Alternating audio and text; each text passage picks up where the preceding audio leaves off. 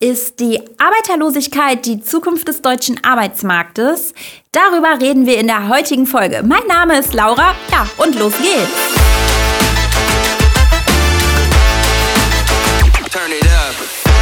Herzlich willkommen zu einer neuen Folge des Marketing, Mindset und More Podcast. Mein Name ist Laura und ich freue mich heute sehr, mit dieser Folge den Bereich Employer Branding und Recruiting einzuleiten.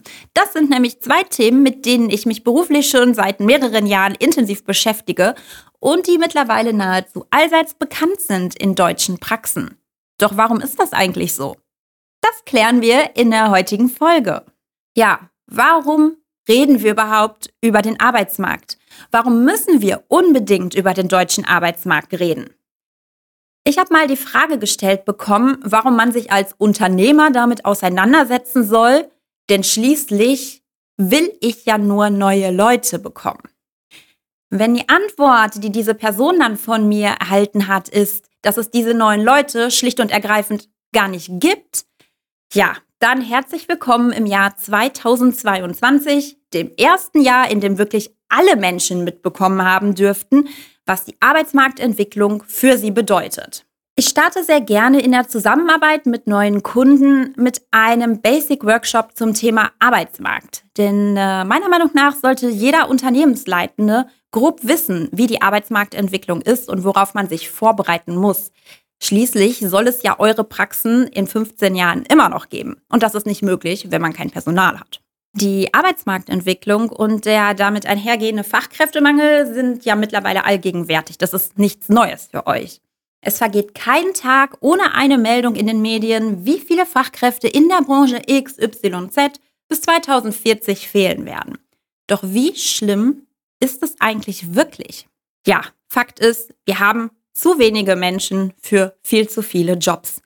Die Situation hat sich so zugespitzt, dass Expertinnen und Experten inzwischen nicht mehr nur von einem Fachkräftemangel sprechen, sondern von einem allgemeinen Arbeitskräftemangel oder eben der Arbeiterlosigkeit. Diese Arbeiterlosigkeit kommt jedoch nicht überraschend. Vor über einem Jahrzehnt prognostizierte bereits das Institut für Arbeitsmarktforschung, dass Arbeitnehmerinnen und Arbeitnehmer spätestens in den 20er Jahren des 21. Jahrhunderts knapp werden. Inzwischen schreiben wir das Jahr 2022 und stellen fest, die Expertinnen und Experten haben sich damals nicht getäuscht. Im Gegenteil, die Vorhersage hat sich sogar übererfüllt. Seinerzeit gingen die Analystinnen und Analysten davon aus, dass insbesondere Arbeitnehmende aus dem White-Collar-Bereich zur Mangelware werden würden. Gemeint damit waren zum Beispiel Akademikerinnen und Akademiker oder ausgebildete Fachkräfte, die eine Lehre sowie die ein oder andere Fortbildung abgeschlossen haben. Über Jahre hinweg war daher die Rede von einem bevorstehenden Fachkräftemangel. Doch wo liegen jetzt überhaupt die Unterschiede zwischen Fachkräftemangel und der Arbeiterlosigkeit? Die aktuellen Entwicklungen auf dem Arbeitsmarkt zeigen eindeutig, der Begriff des Fachkräftemangels greift viel zu kurz. Die Personalknappheit betrifft bei weitem nicht mehr nur die reinen Fachkräfte. Arbeiter und Hilfsarbeitende sind genauso wenig verfügbar. Daher streichen immer mehr Arbeitsmarktexpertinnen und Experten den Begriff des Fachkräftemangels zunehmend aus ihrem Vokabular und ersetzen ihn gegen den des Arbeitskräftemangels oder eben der Arbeiterlosigkeit. Denn die Arbeiterlosigkeit bedroht unsere Welt, die wir bislang so gut kennen. Vorboten erleben wir nahezu täglich. Auf Reparaturen müssen wir Wochen oder Monate lang warten, weil es viel zu wenig Handwerker gibt. Den Termin beim Facharzt gibt es frühestens in drei bis sechs Monaten. Tja, denn im Umkreis gibt es ja nur einen einzigen Facharzt in dem Bereich. Schon jetzt können viele Geschäfte und Behörden nicht so schnell und umfassend digitalisiert werden, wie es theoretisch möglich wäre, da praktisch die Fachkräfte fehlen, um genau diese Digitalisierung umzusetzen.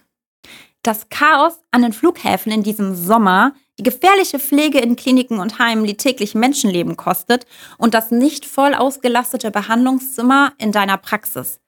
Das ist alles erst der Anfang und das was wir diesen Sommer zum Beispiel an den Flughäfen alle schmerzlich erlebt haben, war nicht ein Ausrutscher, das war nicht einmalig, das war ein kleiner Einblick in die Zukunft der nächsten Jahrzehnte. Die Arbeiterlosigkeit ist auch eben deshalb die größte Herausforderung des 21. Jahrhunderts, weil sie uns zeitgleich mit einer anderen Entwicklung trifft, der stagnierenden Pro-Kopf-Produktivität. Und das ist ein Riesenproblem. Wenn es weniger Menschen gibt, die arbeiten, müssen diejenigen, die arbeiten, produktiver sein, sonst geht die Rechnung ja nicht auf.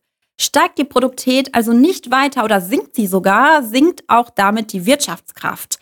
Das hat zur Folge, dass unser Wohlstand bedroht ist und zwar massiv. Jahrzehntelange Rezessionen sind nicht unwahrscheinlich. Ein zeitweiliger Rückgang der Produktivität ist auch kein neues Phänomen, denn die anhaltende Stagnation in Deutschland ist es jedoch schon. Im Januar 21 wagte die Deutsche Bundesbank einen Erklärungsversuch dafür. Das Innovationstempo in Deutschland habe nachgelassen. Während das Entwicklungstempo im digitalen Zeitalter überall auf der Welt unaufhörlich steigt, fällt es deutschen, übrigens genauso wie französischen italienischen Unternehmen immer schwerer mitzuhalten. Den Takt geben das Silicon Valley, aber auch die aufstrebenden chinesischen Giganten vor. Und die Bundesbanker verweisen aber noch auf den zweiten Punkt, den demografischen Wandel. Eine älter werdende Erwerbsbevölkerung hat nun einmal eher die Tendenz, am Bewährten festzuhalten und Innovationen eher zu verweigern. Eine schrumpfende Erwerbsbevölkerung, stagnierende Produktivität, ja, das ist eine toxische Mischung, denn wenn sich diese Trends fortsetzen, könnten wir statt Jahrzehnten des Aufschwungs jahrzehntelange Stagnation oder sogar eben die Rezession erleben.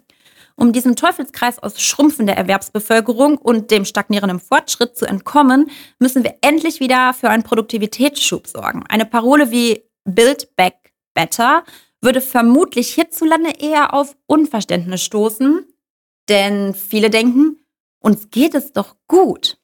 Ja, das stimmt auch. Es fehlt nur ein entscheidender Zusatz.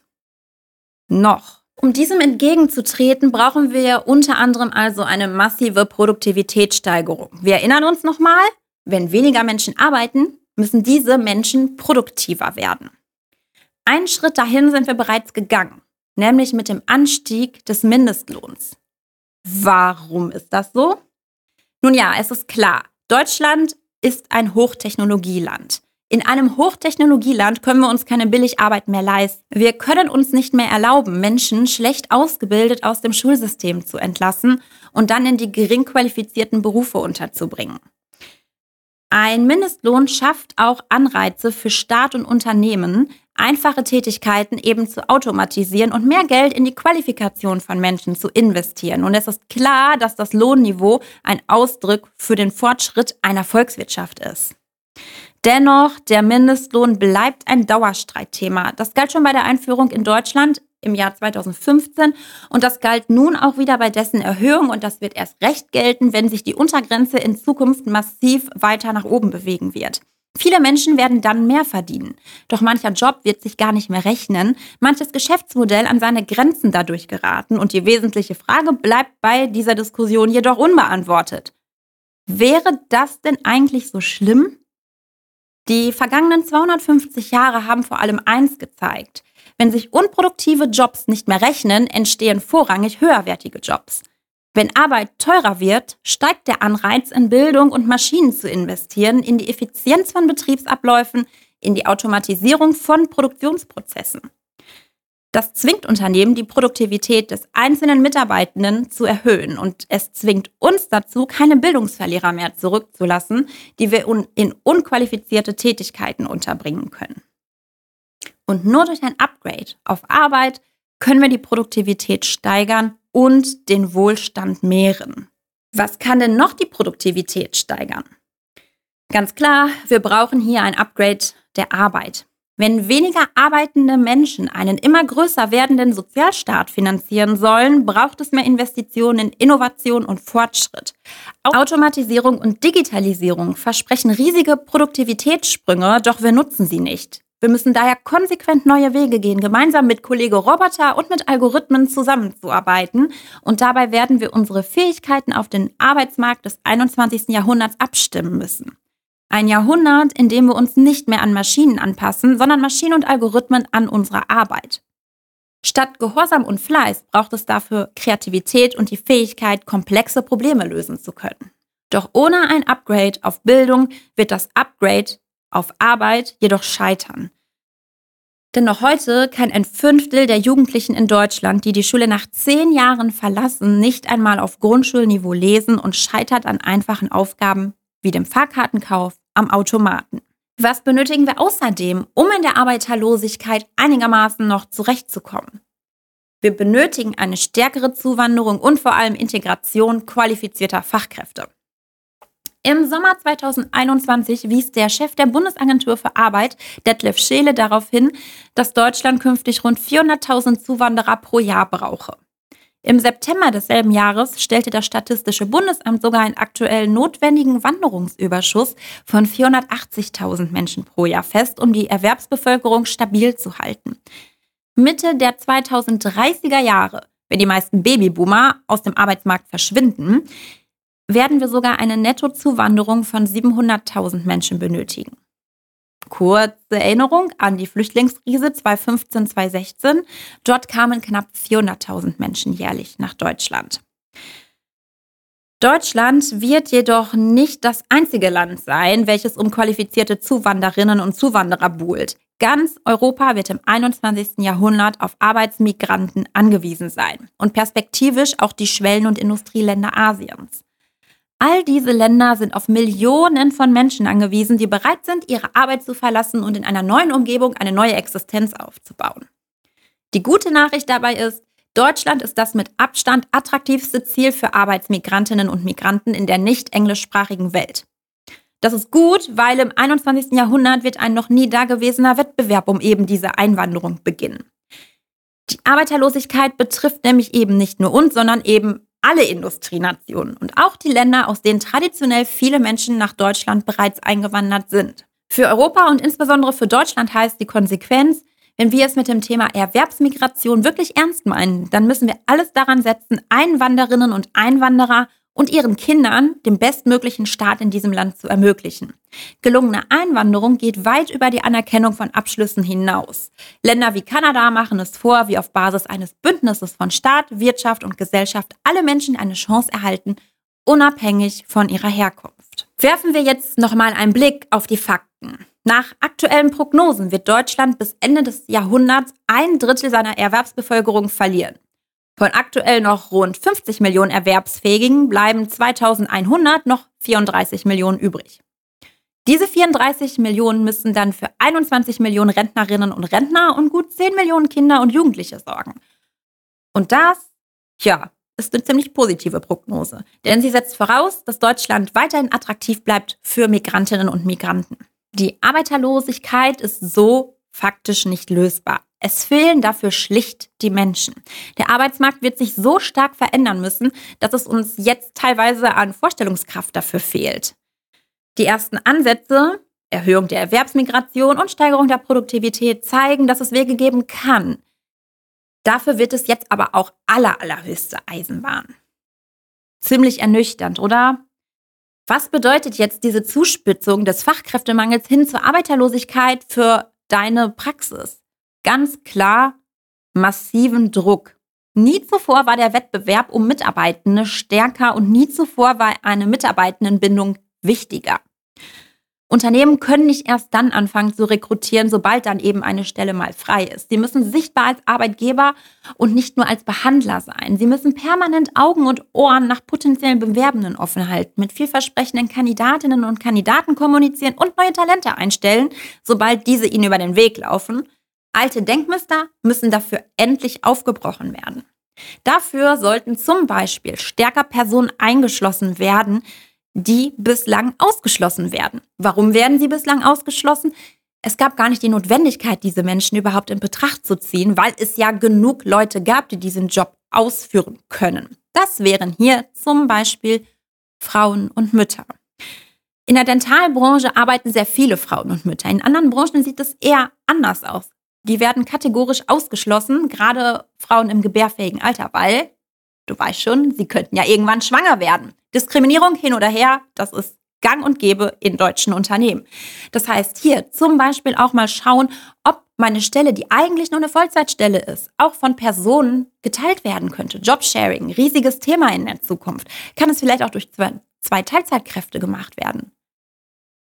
Dann haben wir natürlich ältere Arbeitnehmerinnen und Arbeitnehmer. Ich denke, allen hier ist klar, Keiner von uns wird mit 63 in Rente gehen können. Werden wir überhaupt noch eine Rente bekommen? Wissen wir nicht. Wir gehen mal davon aus, dass wir alle ziemlich lang arbeiten. Das heißt, Personen, die sonst eigentlich aus deinem Recruiting rausfallen würden, weil sie ja in Anführungszeichen schon so alt sind, werden in der Zukunft für dich sehr, sehr relevant sein. Personen mit Behinderung auch auf jeden Fall. In Deutschland gibt es viele Personen, die körperlich eingeschränkt sind. Bislang stehen sie außen vor im Arbeitsmarkt. Wir brauchen diese Menschen als Erwerbstätige, weil wir sonst einfach gar nicht mehr diesen Staat, diesen Sozialstaat finanzieren können. Genauso wie Langzeitarbeitslose. Ihnen auch wieder eine Perspektive geben, eine Wiedereingliederung in den Arbeitsmarkt wird essentiell sein, um vakante Stellen überhaupt besetzen zu können. Diese ganzen Gesellschaftsgruppen fielen halt in der Vergangenheit viel zu häufig durch das Rekrutierungsraster. Und eine stärkere Integration in eben die Arbeitswelt könnten die Herausforderungen der Arbeiterlosigkeit etwas abmildern. Ja, was bedeutet die Arbeiterlosigkeit noch für die Praxis? Der Bewerbungsprozess muss verschlankt werden. Sorgt dafür, dass ihr Kandidatinnen und Kandidaten schnell und einfach klare Infos gibt. Sorgt für Transparenz und sorgt dafür, dass die Person bei euch schnell anfangen kann. Zieht diesen Prozess nicht in die Länge, dann ist die Person nämlich schon längst bei einer anderen Praxis, fängt dort an, weil sie einfach schneller reagieren konnte, weil sie bessere Prozesse hatte. Baut unnötige Bewerbungshürden ab. Sorgt dafür, dass die Person einfach direkt mit euch in Kontakt treten kann und sagen kann, hey, ich habe Lust bei dir zu arbeiten. Fang dann nicht an, irgendwelche Zeugnisse von 1980 oder so einzufordern. Sag einfach, alles klar, ich freue mich, Ruf mich gerne heute zwischen XY an und dann können wir schon direkt reden. Das ist die Zukunft des Bewerbens. Wenn sie gerade noch nicht praktiziert wird in eurer Praxis, super, super dringend, sonst schnappt euch eine andere Praxis die Fachkraft weg. Und vielleicht denkt ihr halt auch eben über den Aspekt nach, über den ich gerade schon sprach. Gebt Personen eine Chance, denen ihr sonst eigentlich eine Absage gegeben hättet. Schaut gerne nochmal über vermeintliche Fehler oder vermeintliche Dinge, die ihr vielleicht nicht so toll findet, drüber hinweg. Personen können sich immer weiterentwickeln. Personen sind oft in Anschreiben, wenn ihr überhaupt noch welche fordert, längst nicht so, wie sie in Wirklichkeit sind. Copy-Paste, nicht nochmal drüber gelesen, muss die Person überhaupt perfekte Anschreiben schreiben können, um bei euch anzufangen. Und vor allem werdet zu einem attraktiven Arbeitgeber und zeigt das auch. Ganz, ganz großer Hebel, der euch auch so ein bisschen aus dem Bereich der Arbeiterlosigkeit rausholen lassen kann, ist eben der Bereich Produktivität. Schaut euch eure Prozesse an und ich bin mir ziemlich sicher, dass hier enormes Potenzial liegt, um die Produktivität eurer jetzigen Mitarbeitenden zu steigern. Und das Thema Mitarbeiterbindung in Zeiten einer Arbeiterlosigkeit, die in den nächsten Jahren, wie wir vorhin gehört haben, nicht besser, sondern schlimmer wird, sorgt euch um eure jetzigen Mitarbeitenden, kümmert euch gut um sie und gebt ihnen vor allem Perspektiven. Sorgt für sinnstiftende Aufgaben und lasst sie gemeinsam mit euch und nicht nur für euch arbeiten. Das humane Kapital, das Team, was ihr jetzt gerade in eurer Praxis habt, ist unbezahlbar und mit jedem Tag, der vergeht, steigert sich ihr Wert, allein schon bedingt eben durch die Arbeitsmarktentwicklung. Das sind alles jetzt riesige Herausforderungen, vor denen wir stehen. Der Arbeitsmarkt entwickelt sich in eine, ja, für uns definitiv negative Richtung. Zugleich bilden sich dadurch aber halt auch Chancen für die, die sich jetzt entscheiden zu handeln, um sich nicht der Arbeitsmarktentwicklung und der Arbeiterlosigkeit wehrlos zu ergeben. Im schlimmsten Fall kann das nämlich bedeuten, dass ihr zwar viele Patientinnen und Patienten habt, immer wieder neue hinzukommen, ihr diese aber gar nicht mehr richtig oder überhaupt schnell behandeln könnt, weil euch das Personal fehlt. All das sind super, super, super doofe Aussichten. Definitiv. Aber wenn man das Ganze nur negativ betrachtet, ohne die Chancen zu sehen, ohne die Möglichkeit zu haben, jetzt aus der drohenden Krise oder aus der Krise, die in vielen Branchen bereits besteht, etwas positiv zu entwickeln, selber an so ein paar Stellschrauben zu drehen, wie ich gerade sagte, zu schauen, passt mein Bewerbungsprozess, spreche ich überhaupt die richtigen Leute an, bin ich als Arbeitgeber sichtbar, kümmere ich mich um mein jetziges Team schon so gut, dass keiner von denen abhaut und ist meine Produktivität in den Prozessen, die ich in der Praxis habe, so gut, dass ich da vielleicht noch mal ein, zwei, drei, 20 Prozent rausholen kann. Wenn ihr das alles betrachtet und als Arbeitgeber an euch arbeitet, seid ihr gut aufgestellt und habt da definitiv einen Vorteil gegenüber den Praxen, die das jetzt noch nicht machen. Wenn ihr in Zukunft mehr über diese, ja, wie ich finde, sehr, sehr spannenden und definitiv wichtigen Themen erfahren wollt, freue ich mich, wenn ihr immer mal wieder reinschaltet in unseren Podcast, natürlich in meine Folgen, die das Thema Arbeitgeber, ähm, Markenentwicklung, Employer Branding, Recruiting, Azubi Marketing, freue ich mich schon sehr drauf behandelt werden, dann äh, ja, fände ich das richtig, richtig cool. Ähm, schaut auch gerne mal bei uns bei LinkedIn vorbei. Ihr findet mich da einfach Laura Diekmann eingeben, wenn ihr nicht eh schon mit mir zusammen äh, ja, verknüpft seid. Und meldet euch gerne bei Fragen, bei Anmerkungen zu Wünschen. Ich freue mich darauf und die Links zur Kontaktaufnahme findet ihr in den Show Notes.